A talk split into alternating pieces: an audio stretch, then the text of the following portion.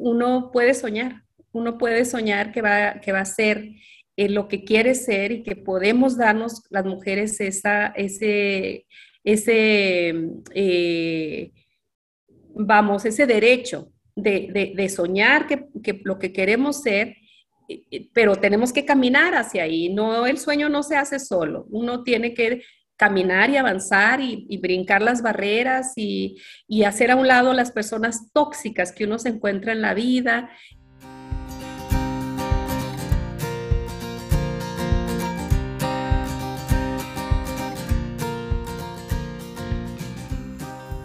Hola, bienvenidos a su podcast Entre Tomas. Hoy les traemos otras dos historias de la serie que estamos haciendo por el mes de la mujer. Son dos testimonios con mucha enseñanza de fuerza, valentía, resiliencia, éxito y superación personal. Esperemos que las disfruten, no olviden comentarnos, compartirlas y seguirnos en nuestras redes en Entre Tomas Podcast en Instagram. Me llamo Grace Marcos Dieck. Este, soy de origen palestino, y este, llegué aquí a México en 1978, este, hija de un padre mexicano, nacido en México.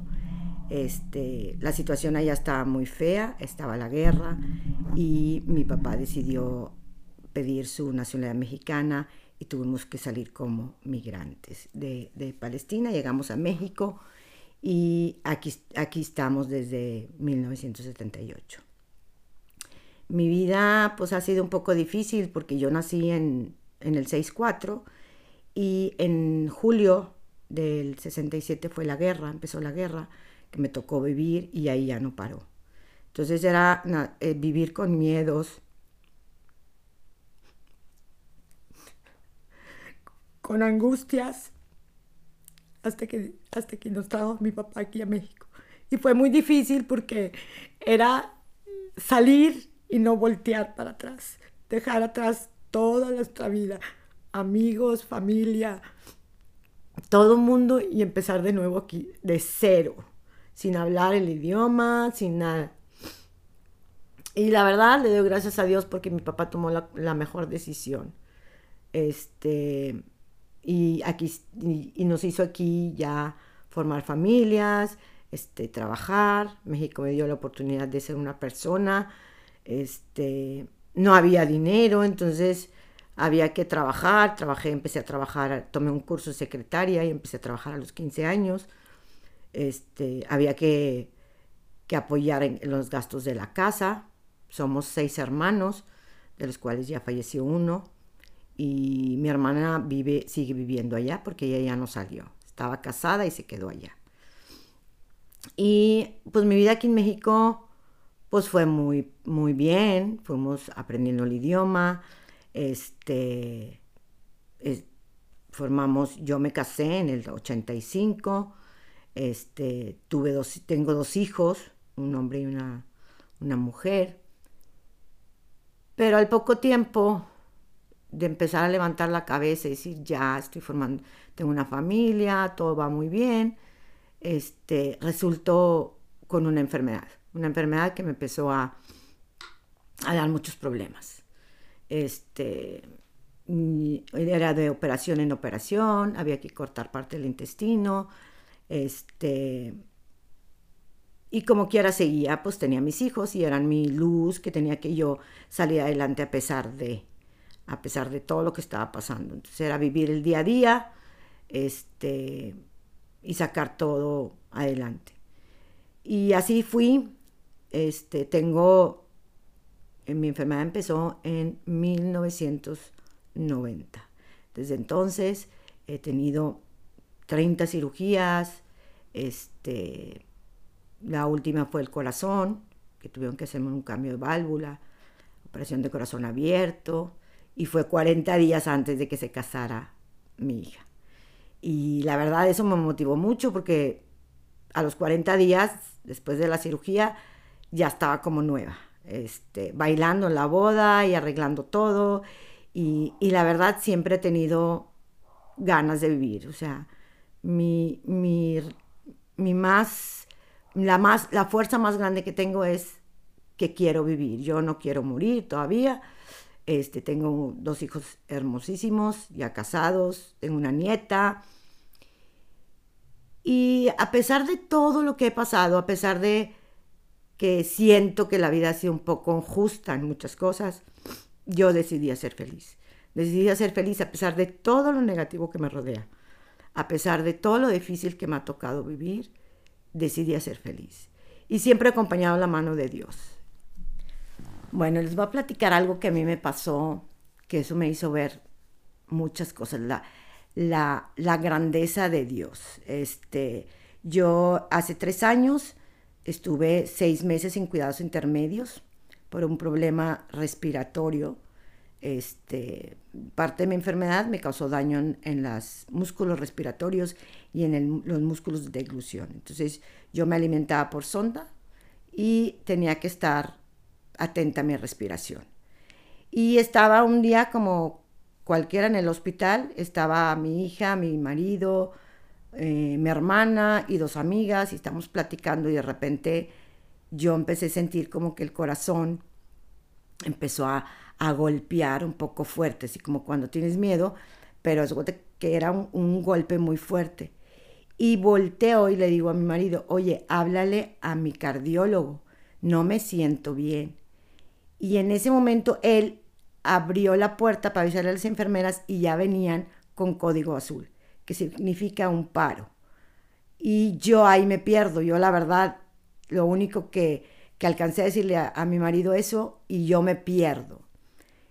Pero yo veía, a pesar de que yo no, no estaba consciente, yo veía como si estuviera en, la, en un balcón, veía todo lo que me hacían, que me acostaron en la cama, me cargaron entre todos los enfermeros, este, me rasgaron la, la, la bata, este, los para resucitación, todo eso yo lo vi como espectador. Yo no lo sentí, pero lo vi. Y a los minutos ya estaba de regreso respirando, este, pusieron oxígeno, llegó mi cardiólogo, estuvo conmigo.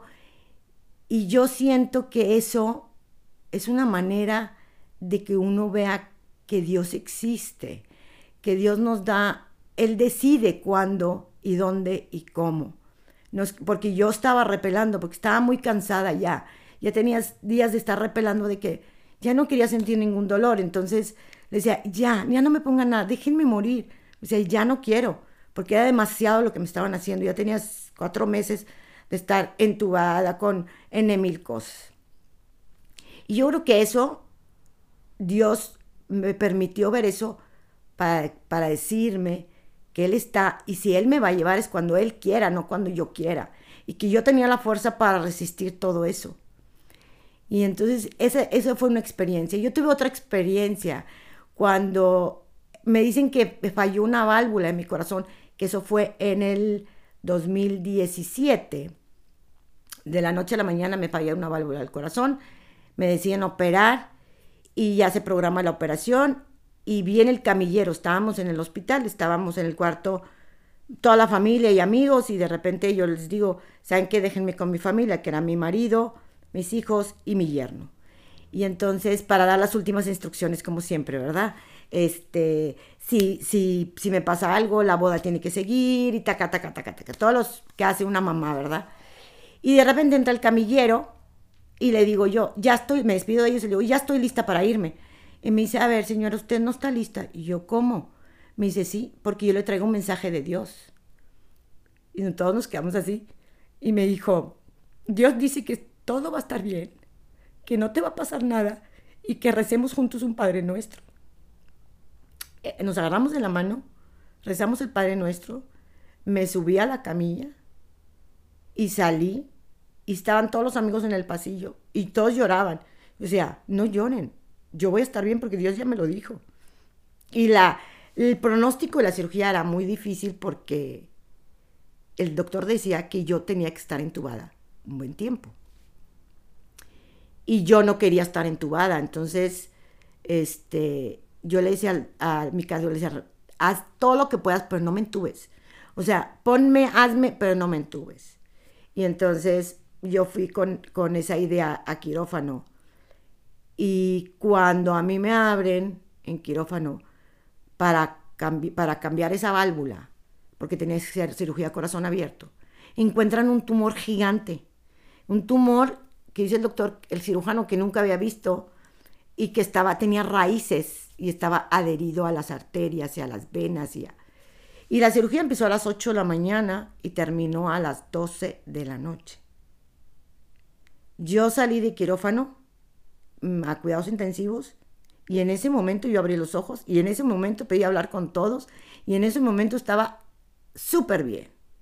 Entonces yo creo que uno cuando confía en Dios, Dios te da la fortaleza y Él te demuestra, aunque sea con cosas, estas fueron cosas grandes, pero hay cosas pequeñas que vemos todos los días que no le ponemos atención, pero son cosas que Dios nos manda como señales para decir, échale ganas, aquí estoy, no estás sola, a pesar de lo malo que te está pasando, a pesar de sentir lo que sientes, a pesar de no estar de acuerdo con muchas cosas, a pesar de todo lo que no quieras en esta vida, Él está con nosotros. Es levantarse en la mañana y decir, a pesar de mi dolor, a pesar de mi, de mi cansancio, a pesar de todo, échale ganas. Y ese es el día a día mío. Todos los días es lo mismo.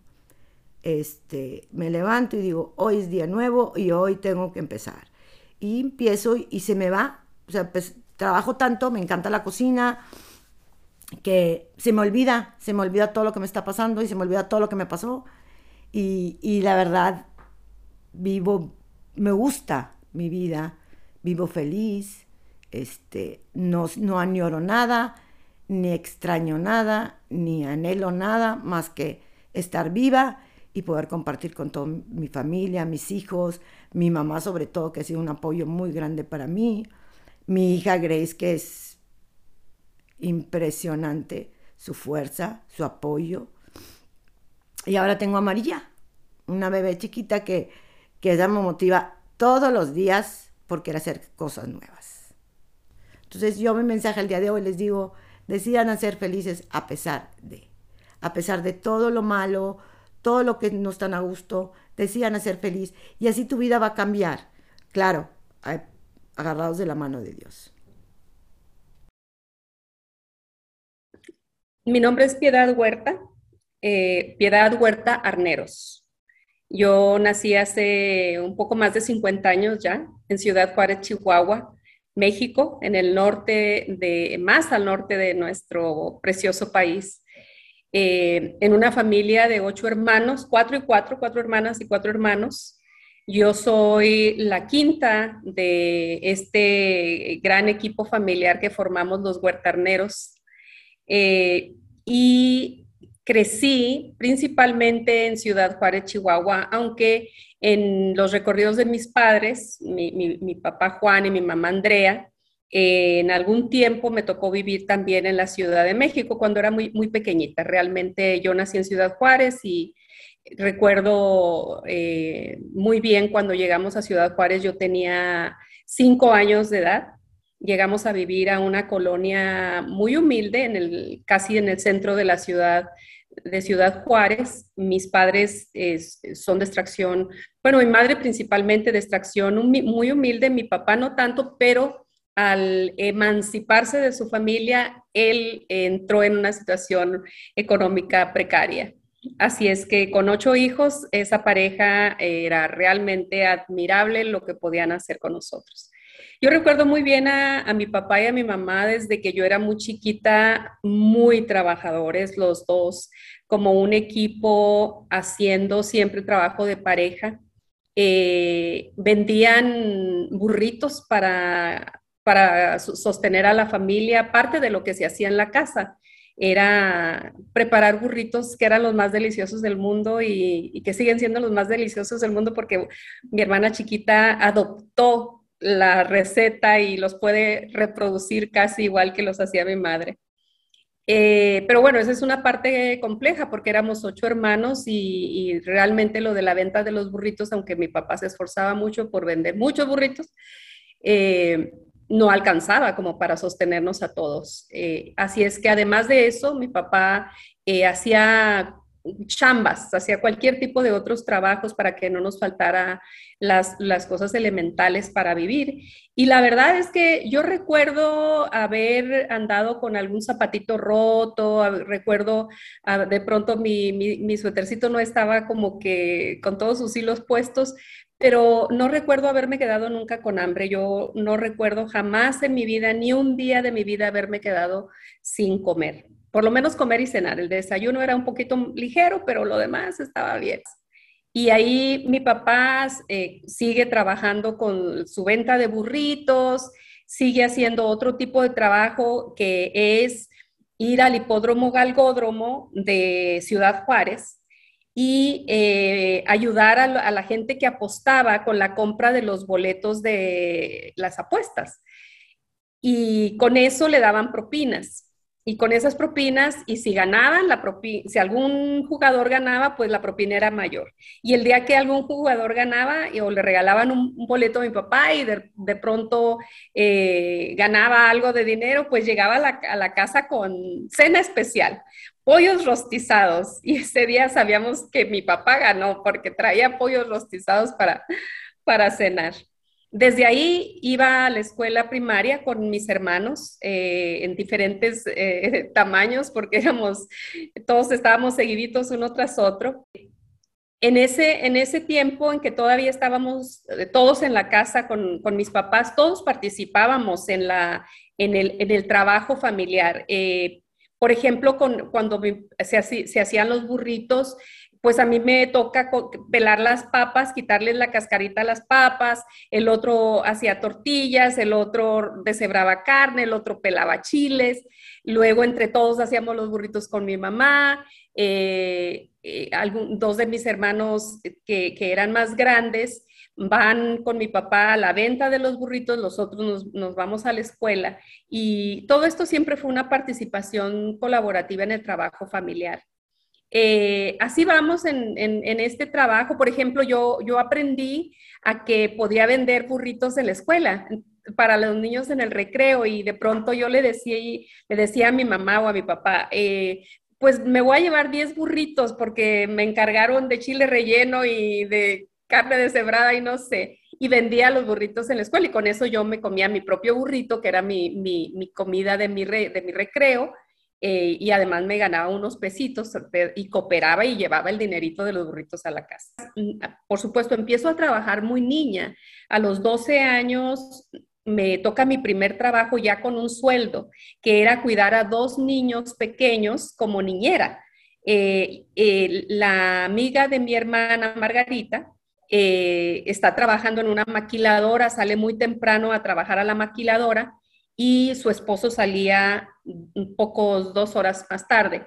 Entonces yo en mis vacaciones de, creo que de sexto de primaria, em, empiezo a trabajar de niñera en las vacaciones, cuidando niños y ganaba dinerito y con ese dinerito pues podía, siempre aportábamos todos a la casa. Esa era una regla.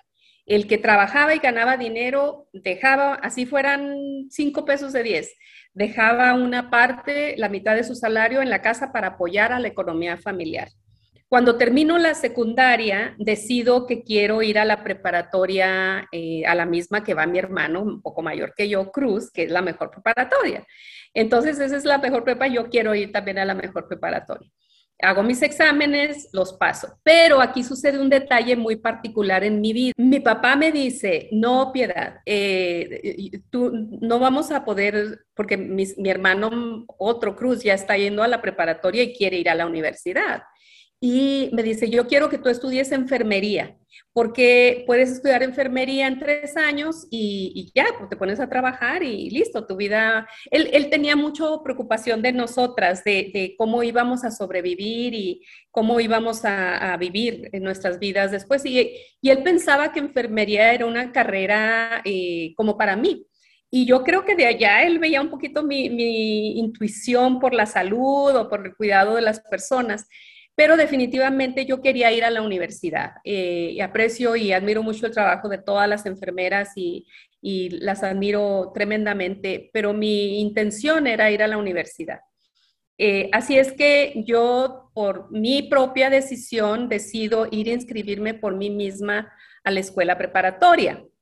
Eh, pero tenía que ir con mis papás a la escuela porque todavía yo tenía, eh, estaba cumpliendo 15 años, soy menor y por lo tanto mis papás tienen que ir conmigo. Y mi papá me dice, no, pues no tengo dinero para inscribirte, porque aunque era una escuela pública, e, es una escuela por cooperación. Así es que había que pagar una cuota de inscripción, aunque ya había pasado los exámenes, eh, había que pagar una cuota de inscripción. Entonces yo le digo a mi papá, bueno, pues yo voy a, voy a trabajar y voy a conseguir dinero para inscribirme en la escuela y pues inscribirte en la escuela y comprar los útiles escolares y los uniformes y todo lo demás, me dijo, porque esa escuela es cara. Y ahí comito un pequeño delito. Eh, yo falsifico mi acta de nacimiento porque en ese tiempo, a los 16 años, ya puedes trabajar en una maquiladora. Yo falsifico mi acta de nacimiento para que diga que tengo un año más de vida y busco un trabajo en una empresa maquiladora y me lo dan. Por supuesto, ellos aceptaban a todos. Yo era bien, me veía todavía como muy niña, era muy flaquita, muy alta y muy flaca, como una escopeta, yo creo. y ahí eh, me voy a la, maquiladora, me aceptan y resulta que tengo que entrar a las 6 de la mañana a trabajar en esa maquiladora y que vivo en una colonia terriblemente peligrosa y a esa hora es literalmente de noche. Eh, y, ahí me tienes que tengo que levantarme a las 4 de la mañana para ir a tomar un camión y luego ir a tomar otro. En ese tiempo era, para llegar a la zona de maquiladoras eran tres camiones desde mi casa en la colonia galeana. Pero eh, inmediatamente que empecé a trabajar, conocí a una señora que vivía en la misma colonia que yo, Caliana. Y mm, me, me acogió como su hija porque además había muchos depredadores en la maquiladora, de, especialmente de niñas jovencitas como yo. Y ella me acogió y eh, eh, me ofrecía llevarme. Entonces empieza a pasar por mí para llevarme a la maquiladora. Y ahí empiezo a ganar otro dinerito que era un poquito más que lo que ganaba siendo la de niñera. Y con eso pago mi inscripción, mi, primera inscripción de la preparatoria, me compro mis uniformes, mis primeros útiles escolares.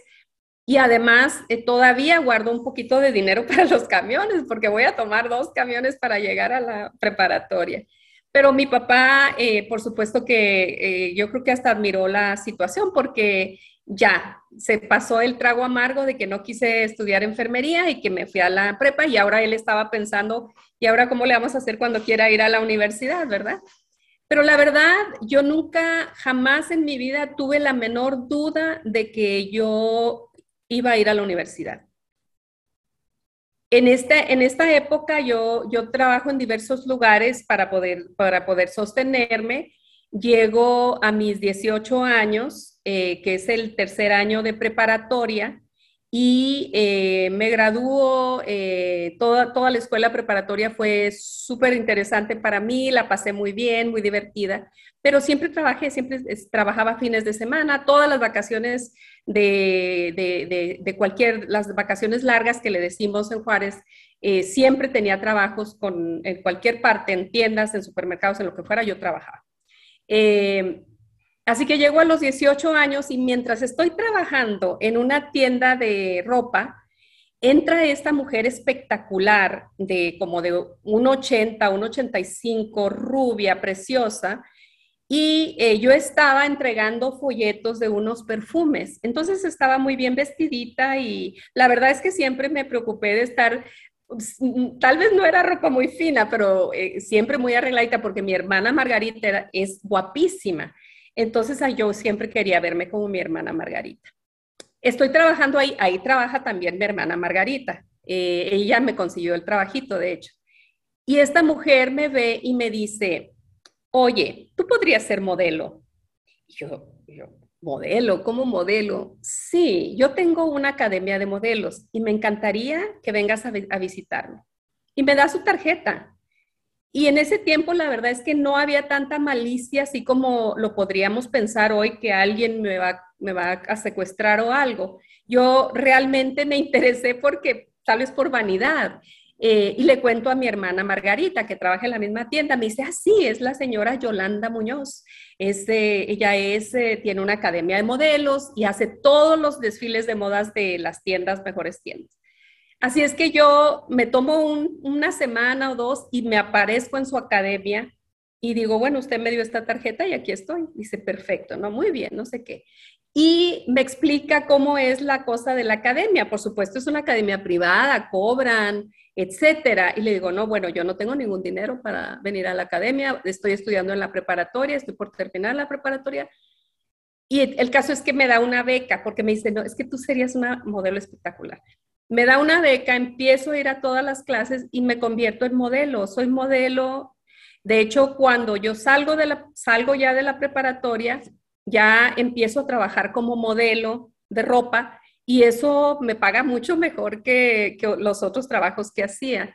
Eh, en ese momento se abre un concurso, el concurso de la Feria Exposición de Ciudad Juárez que es un concurso en ese momento equivalente al mis, Ciudad Juárez, mi Ciudad Chihuahua. De hecho, tenía mejor prestigio porque era un evento muy cultural en donde las participantes tienen que saber de toda la cultura del estado de Chihuahua, además de tener otros atributos eh, que no tenían nada que ver con trajes de baño, sino atributos intelectuales y también belleza física y gano el concurso. Y resulta que entro al concurso y lo gano. Y es algo como muy impresionante para toda mi familia porque nunca se imaginan que yo puedo ganar ese concurso.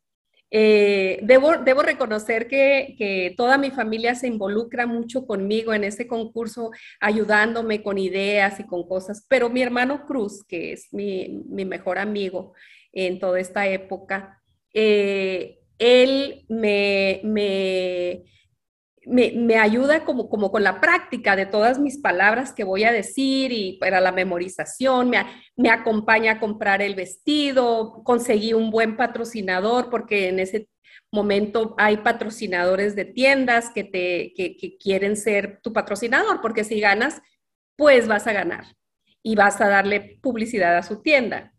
Eh, y resulta que a mí me patrocina una tienda de ropa también, pero en vez de darme la ropa de la tienda, que no era de tanta calidad, me dan dinero para que yo vaya y compre lo que yo quiera. Mi hermano me acompaña, escogemos juntos mi ropa y eh, practico todas mis palabras y mis, las diferentes fases que tienes que pasar en el concurso y gano el concurso.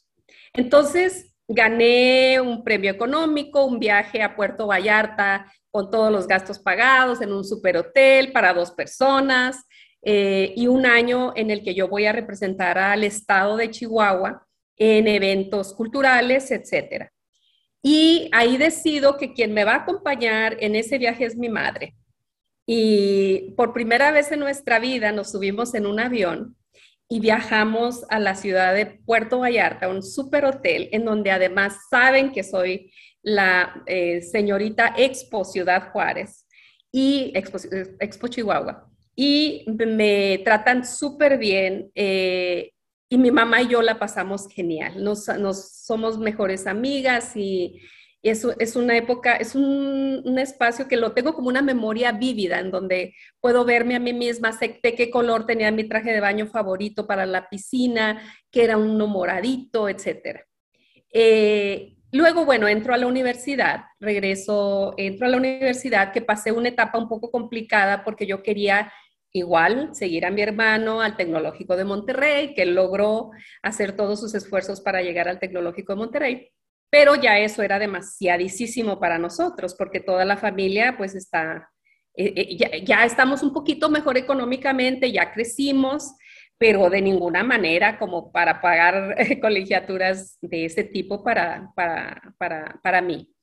Y de último momento yo decido, bueno, voy a entrar aquí a la Universidad de Chihuahua y voy a estudiar ciencias de la comunicación. Termino en, la universidad, conozco a, a, quien va a ser el, amor de mi vida hasta el momento, Javier. Eh, pero debo decir que antes de eso, porque hay, hay, un aspecto muy importante de mi vida que, debe ser de enseñanza para las mujeres. Yo pasé, un, tuve un noviazgo abusivo. Yo tuve un noviazgo cuando tenía 18 eh, años, de los 18 a los 20, que es un novio que es, es eh, eh, da tortura, me da tortura psicológica. Eh, él tuvo un paso por un episodio de, bipolaridad, que yo en mi vida pensaba, sabía lo que era eso. Y es un novio que me, que me maltrata, me maltrata psicológicamente y llega a darme maltrato físico en algún momento de mi vida. No, no, no fue un episodio prolongado, afortunadamente, pero suficientemente como para eh, generarme un problema de salud físico en aquel momento eh, y, darme la enseñanza de la vida, de que uno no puede permitir que nadie lo, controle, lo, domine, eh, lo, lo maltrate, le diga palabras feas y menos aunque le ponga la mano encima. Yo, este episodio de mi vida lo, vivo de una manera muy difícil porque eh, crezco en una familia en donde es, es machista, ¿no? Mi, padre, cuatro hermanos, eh, tres mayores, eh, y, es, hay un machismo fuerte en la familia. Y a mí me, me, da mucho miedo decir que estoy siendo maltratada porque eso puede generar inclusive lo que sucede en muchas parejas donde hay maltrato, que vayan a ir a maltratar al novio y yo decía, bueno, no quiero que lo maltrate, nomás quiero, no quiero estar con él. Y este, este episodio de mi vida me deja muchas enseñanzas porque me da, mm, salgo de eso por mi propio pie, eh, aunque recibo ayuda de amigos como el padre Mariano Mosqueda, que vuelve a aparecer, que nunca lo, nunca lo dejé de, ver al padre Mariano, pero en este episodio de mi vida él interviene directamente con mis padres eh, para que hagan algo al respecto y con mi novio. Eh, y se rompe esa relación y yo sigo avanzando. Afortunadamente se rompe esa relación. Sigo avanzando, conozco a Javier cuando estoy en, en la universidad, pero realmente no entablamos un noviazgo de inmediato, sino hasta que ya casi, casi que voy a terminar la universidad. Eh, terminamos la universidad, trabajamos, trabajo como periodista en un medio de en un periódico eh, del Paso, Texas, eh, por, como por un año. Y ahí nos ofrecen a mi novio, Javier, y a mí, la oportunidad de trabajar en Estados Unidos, en un proyecto de migrantes, de, de migrantes agrícolas y nos vamos a trabajar en hacer a, ese trabajo como en una aventura de noviazgo, porque mis padres no saben que me estoy yendo con él. Eh, yo digo, voy a trabajar en, esta ciudad y, eh, y, de pronto ya nos fuimos, ya me voy, me fugo con mi novio y nos vamos a, trabajar para darles a los trabajadores migrantes eh, agrícolas, empezamos, empiezo a trabajar, empezamos los dos a trabajar con ellos en lo que era educación sobre los pesticidas, siempre temas de salud. Eh, pesticidas, los daños de los pesticidas, reconocer los síntomas de intoxicación, mucho trabajo de comunicación en salud. En ese momento se abre una nueva ley en Estados Unidos para darles legalización a los trabajadores agrícolas. Era la IRCA 186, la ley IRCA 186. Y eh, a mí me cambia la, oficina en la que trabajo, que es una organización no gubernamental, me cambia de área y me pone como asesora legal, porque, porque tengo licenciatura y porque tengo facilidad de palabra y porque hablo perfectamente bien español, que es lo que necesitan para poder informar a los trabajadores agrícolas de esta nueva ley que tienen que hacer. Así es que yo trabajo durante dos años y medio dando información, ayudando a, llenar documentación y no, no puedo ni, ni recuerdo cuántos trabajadores agrícolas ayudo junto con esta organización muy loable a legalizarse en los Estados Unidos. Al mismo tiempo tengo a mi primer hijo. Nace Sergio, eh, mi primer hijo, cuando yo soy muy joven, tengo apenas 24 años de edad y ya tengo mi primer hijo eh, que nace en los Estados Unidos por supuesto, ya para este momento mis papás ya supieron, ya me perdonaron, ya vinieron a verme, ya hasta vienen a, estar conmigo en toda la cuestión del parto, que era para mí bien complicada. Eh, nace eh, nuestro primer hijo, empieza a crecer en Estados Unidos y empezamos a darnos cuenta que, la educación eh, que queríamos para él era la educación mexicana.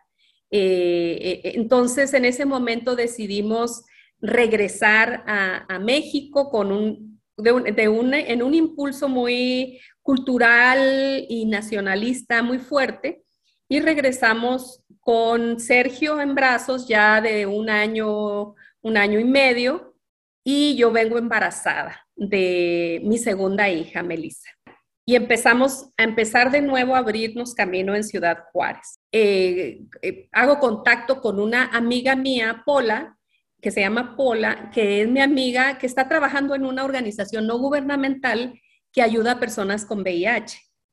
Y yo le digo, yo quiero trabajar en tu organización, en la organización en la que tú trabajas. Y de pronto ella me dice, ¿sabes que vamos a hacer un proyecto nuevo y a lo mejor a lo mejor encajas, vea que te entrevisten, ahí está la señora que hace las entrevistas. Y yo fui. Y claro, me, dan el trabajo de inmediato, eh, empiezo a trabajar en esta organización que existe todavía, programa Compañeros. Empiezo a trabajar ahí eh, en 1989 cuando nace Melissa. Ya nace Melissa, tiene Melissa por ahí un poco menos de un año de edad. Sergio ya tiene tres años de edad y yo empiezo a trabajar en programa Compañeros en apoyo y para, para personas que viven con VIH, con SIDA y también personas que tienen problemas de adicciones. Eh, es uno de los mejores trabajos que he tenido en mi vida. Eh, las satisfacciones que tengo de ese trabajo son impresionantes. Una de mis mejores amigas, María Elena Ramos, es la directora y sigue siendo la directora de esta organización y es un trabajo que aprecio muchísimo y porque además es parte de lo que me va educando en mi vida, de lo que yo quiero ser y hacia dónde quiero avanzar. Ahí trabajo, ahí estoy trabajando en compañeros. Eh, cuando conozco a esta señora, Norma, eh, con, su, con su esposo, que eran eran eh, personas usuarias del, programa, venían a consejería psicológica, a, consulta médica, tienen, tienen dos niños, un, niño, los dos tienen VIH, los dos papás, los dos papás tienen VIH, eh, y el niño mayor tiene VIH. El niño mayor, Juanito, tiene tres o cuatro años de edad y tienen este niño pequeñito de menos de dos años que se llama Iván. Eh, y entonces ahí los conozco en un, día de invierno de muchísimo frío. Eh, ellos traen a, Iván al médico porque tiene una, una bronquitis y yo los veo en la sala de espera, yo veo a este niño que está tosiendo, tosiendo muy fuerte y es un niño pequeñito, flaquito, chiquitito. Y me acerqué a ella, le pregunté qué tiene el niño, me dijo, tiene mucho catarro y mucha tos. Y entro, me metí al consultorio del doctor y le dije, oye, Oscar, eh, un médico increíble, por cierto, le digo, oye, Oscar, ahí está esta norma con, con el niño pequeño y viene muy enfermo, deberías de atenderlo primero. Sí, lo, pasan, yo vuelvo a mi oficina y luego oigo cuando salen del consultorio y voy, me aproximo otra vez a ellos y le pregunto, ¿qué te dijo el doctor? Dice, no, que está muy malito, pero no lo puedo llevar al hospital porque, porque no puedo, porque trae al otro niño más grande que además tiene problema de, retraso mental y otros muchos problemas físicos porque él tuvo muchas secuelas de, la, de la del VIH. Tiene muchos problemas relacionados con eso. Y yo le digo a, le digo, a ver, espérame, es, hace un frío terrible en Ciudad Juárez, es noviembre, el frío te cala hasta los huesos. Y yo entro, entro con el doctor y le digo, Oscar, ¿cómo ves al, niño? Dice, está muy malito, tiene una bronquitis, si no, si no lo internan ahora mismo, eh, no, sé qué va a pasar con él, pero no puedo convencer a la mamá de que lo lleve al hospital, mm, trae al otro niño. Entonces salgo de ahí y le digo, ¿sabes qué, Norma? Yo te voy a llevar a tu casa, no, no puedes andar en camiones así. Y me, sí, ella feliz de la vida.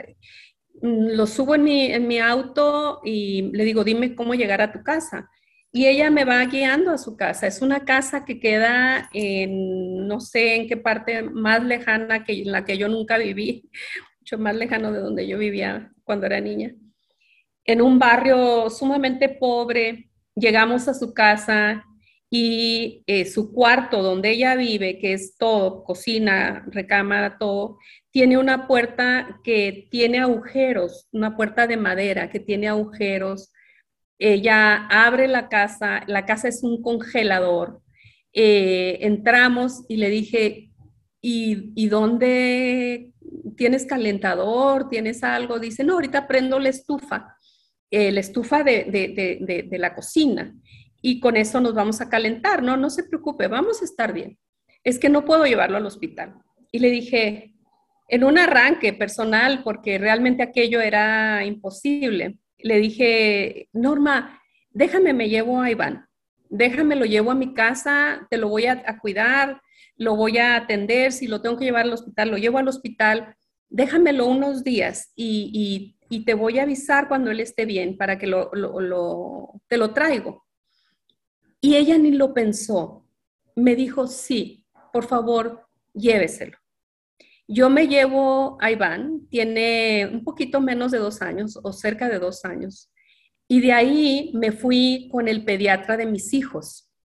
Eh, y llegué, me acuerdo muy bien llegar, el niño era, estaba mugroso, tenía eh, todo, todo el mocos, todo sucio y enfermísimo, tenía una fiebre bien alta, casi batallaba para respirar, tenía aquella tos. Y yo llego al consultorio con este niño en mis brazos y le digo a la, recepcionista del pediatra de mis hijos que por favor me deje que lo meta ya, porque no sé, nos, está muy mal. Me pasan, el médico es mi amigo, eh, lo examina y me dice, mira, está muy mal, tiene una bronquitis, dice, si te lo llevas a la casa, tienes que ir con extremos cuidados o, lo internas. Eh, me lo llevo a mi casa, eh, llego yo con este niño en brazos, está Javier, mi esposo, está Sergio y Melissa.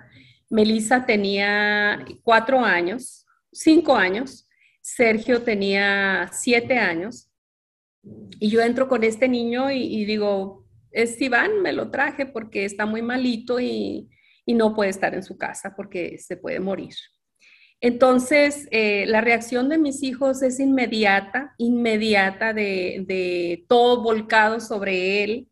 Melissa inmediatamente dice, yo le presto mi, mi cuna cama, porque ella tenía una cama que le decían la cuna cama porque había sido su cuna y luego se convirtió en su cama.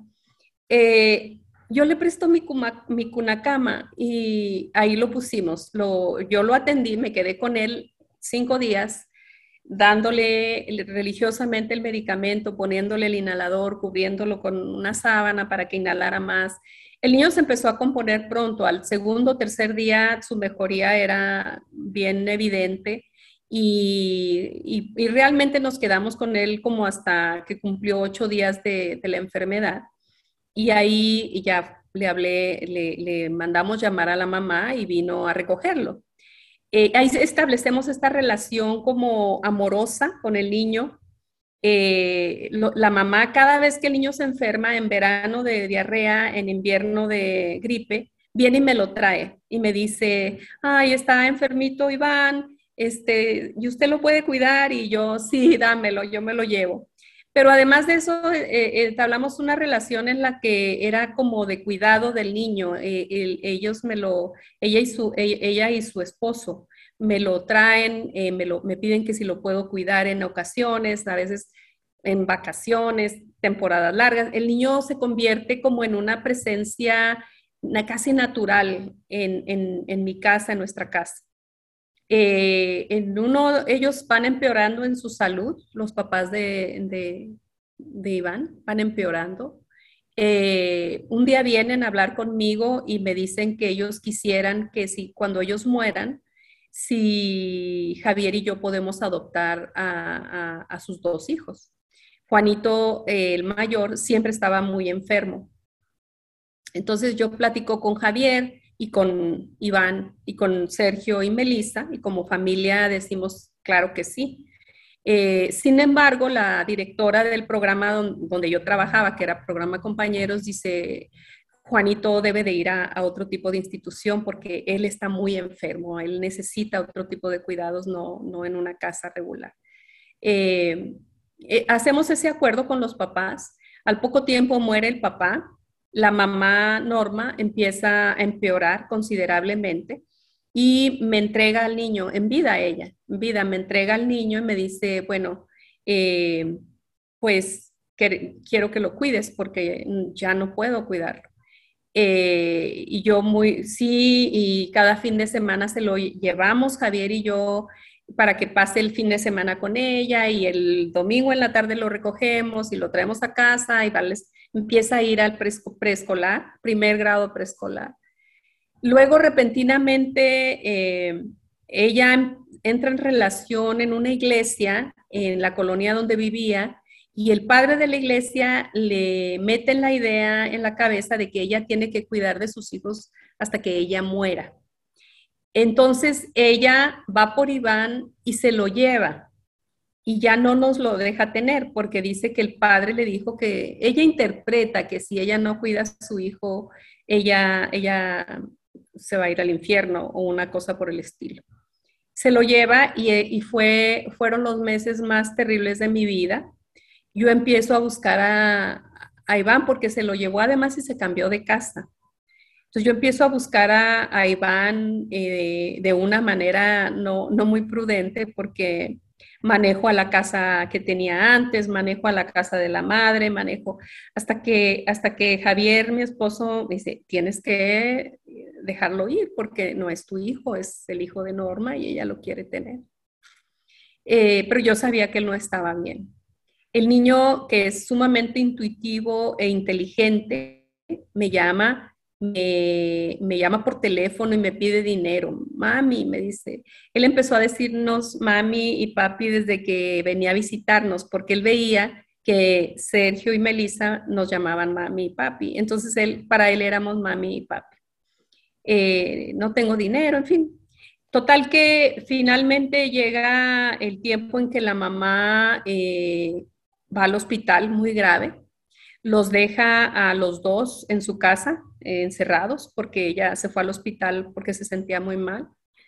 Realmente eh, eh, Iván, Iván creció con su padre y su madre siendo, estando infectados con VIH, pero, y su hermanito también. Pero nosotros en el programa que trabajábamos, uno de nuestros principales trabajos era educar a, las personas que viven con VIH para que no eh, contagien a otras personas, todos los cuidados que deben de tener.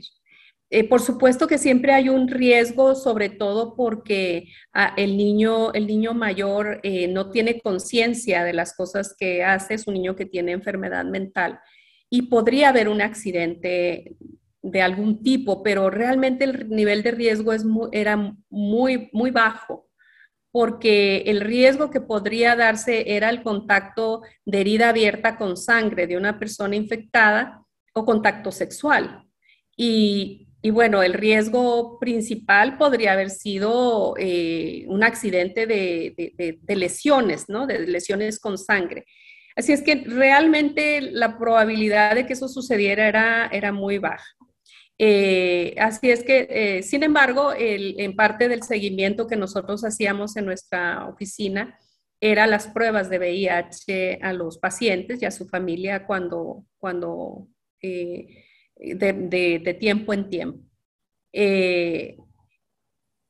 más, más me preocupaba a mí la salud física y mental del niño, porque Iván es un niño muy sensible, extremadamente sensible, muy protector.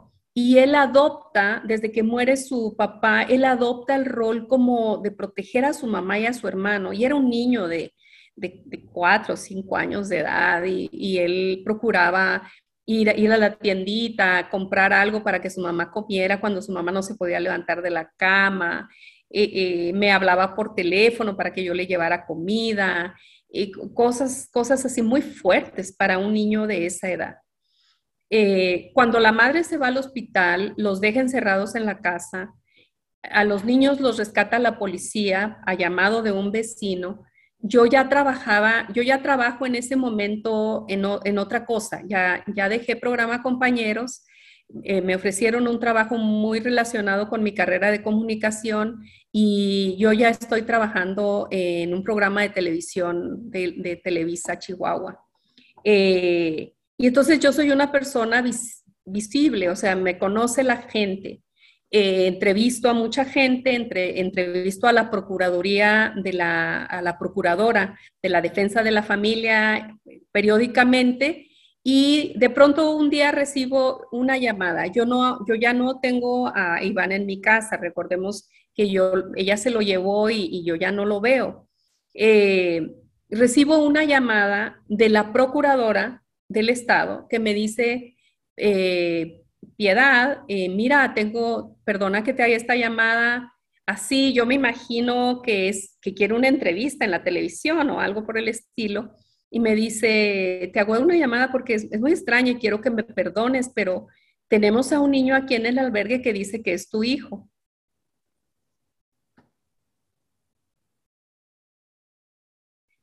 Y,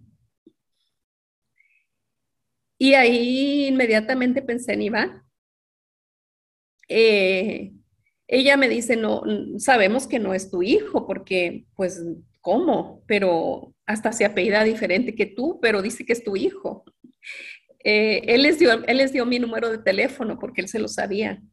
Y ella me, me llamó. Y ya le digo, ¿cómo? Explícame. Le digo, ¿es, es José Iván? Dice, sí, es, es José Iván, entonces lo conoces. Le dije, sí, claro que lo conozco, es hijo de Norma, lo hemos cuidado, lo hemos tenido en nuestra casa, pero la mamá se lo llevó y, ¿y qué pasa? Dime qué pasa, ¿por qué está ahí? Y me dice, bueno, la mamá enfermó muy grave, está en el hospital, eh, dejó a los niños abandonados en la casa, los rescatamos y los tenemos a los dos en el albergue y de pronto el niño te vio en televisión empezó a decir, ella es mi mamá, ella es mi mamá, y me dio tu número y por eso te estoy llamando. Yo le cuento toda la historia a ella y dice, vamos a hacer todo lo posible porque, porque se formalice el ofrecimiento de adopción que, que, te, que te hicieron, porque no encuentro manera de, cómo proteger mejor a estos niños. A esa edad ya no, no los adoptan.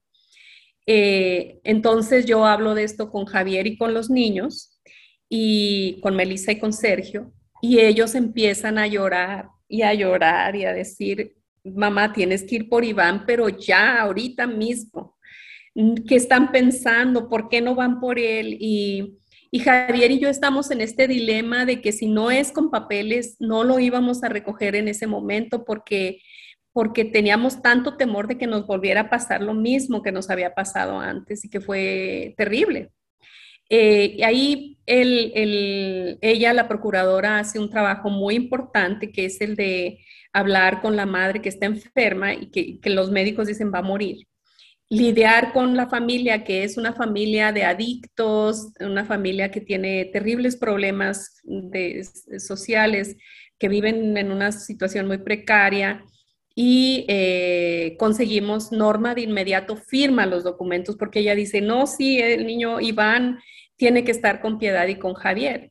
Y nos, lo dan en adopción. Ahí lo recogemos y la, es tan natural cuando llegamos a la, a la Procuraduría y traen, traen a Iván de, de, donde quiera que estaba, lo meten a la oficina y él viene y se, se acomoda entre Javier y, y mí y yo y, y, voltea y me ve y los ve a él como, aquí estoy, esto es, esta es mi casa, estos son mis papás.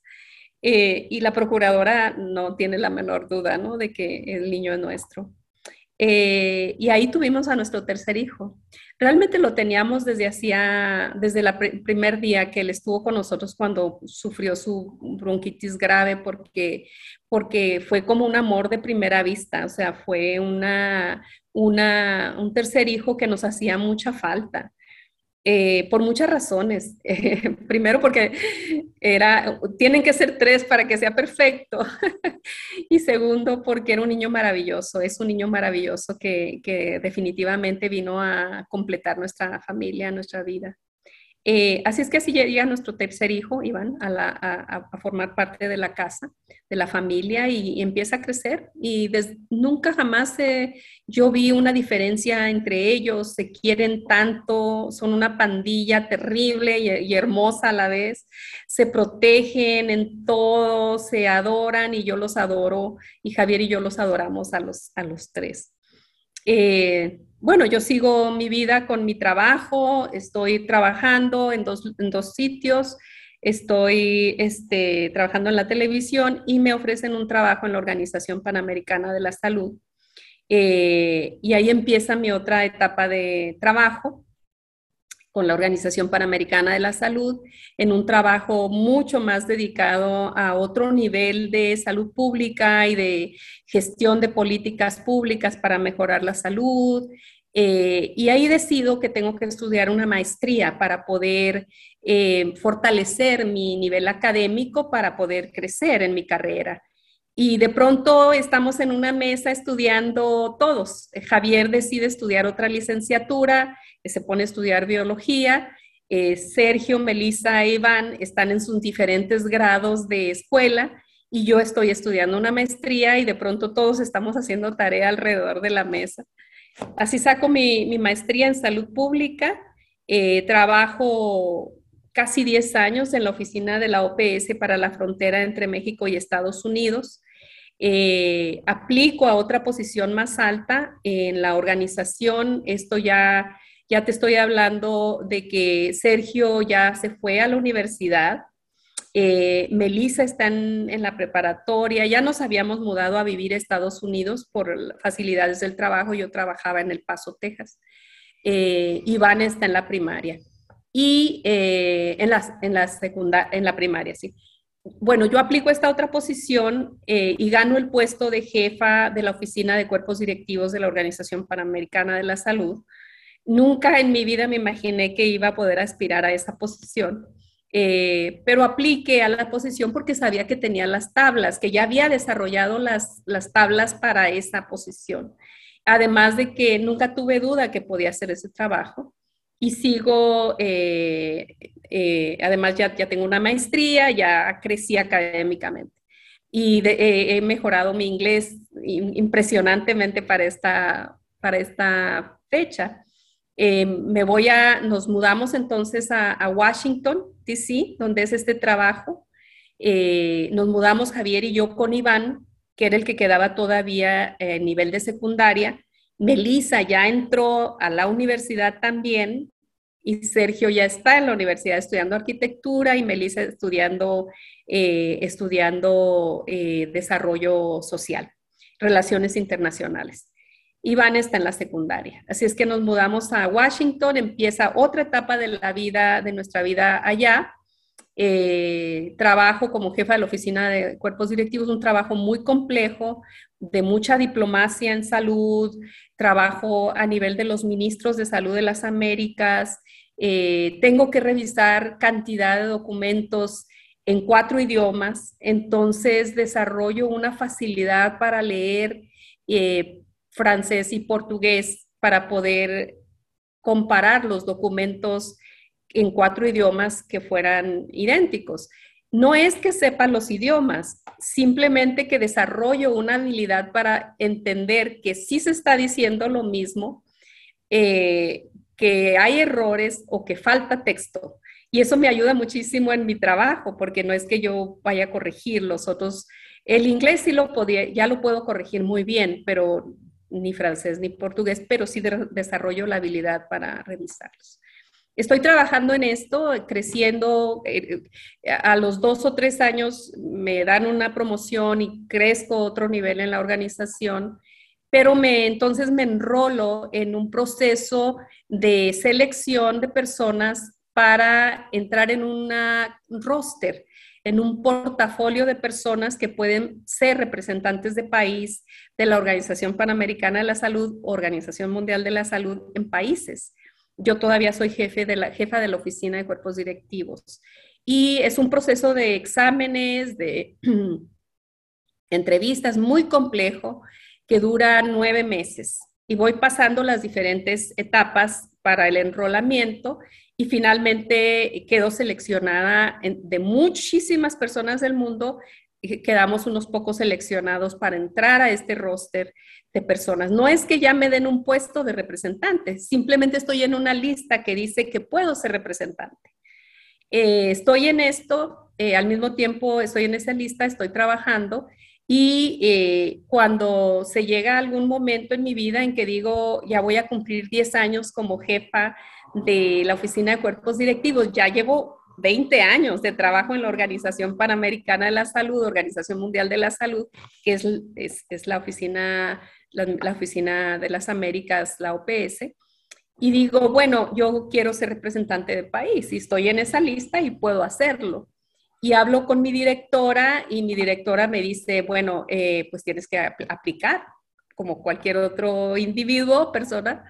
Presento mi aplicación y había algunas oportunidades de algunos países y yo hablo con mi directora y le digo, mire, yo hago un trabajo muy complejo aquí en la, en la oficina central, entonces yo quiero que me mande a un país complejo. no quiero que me mande a un país fácil, quiero un país prioritario. Y eh, dice, bueno, pues me mandan a Honduras, que es donde trabajo actualmente como representante de la organización eh, desde enero del 2018, ya tengo más de cuatro años, trabajando en una función de representante de esta preciosa organización, haciendo trabajo de control de epidemias, de ayuda al, Ministerio de Salud en, la, promoción de políticas públicas de salud. Eh, desde que llegué el día cero hasta hoy, hemos vivido en continua emergencia. Cuando yo llego aquí hay una epidemia de influenza. Eh, estamos trabajando en un país con un sistema de salud muy, muy débil, muy difícil, con muchos retos para atraer recursos financieros.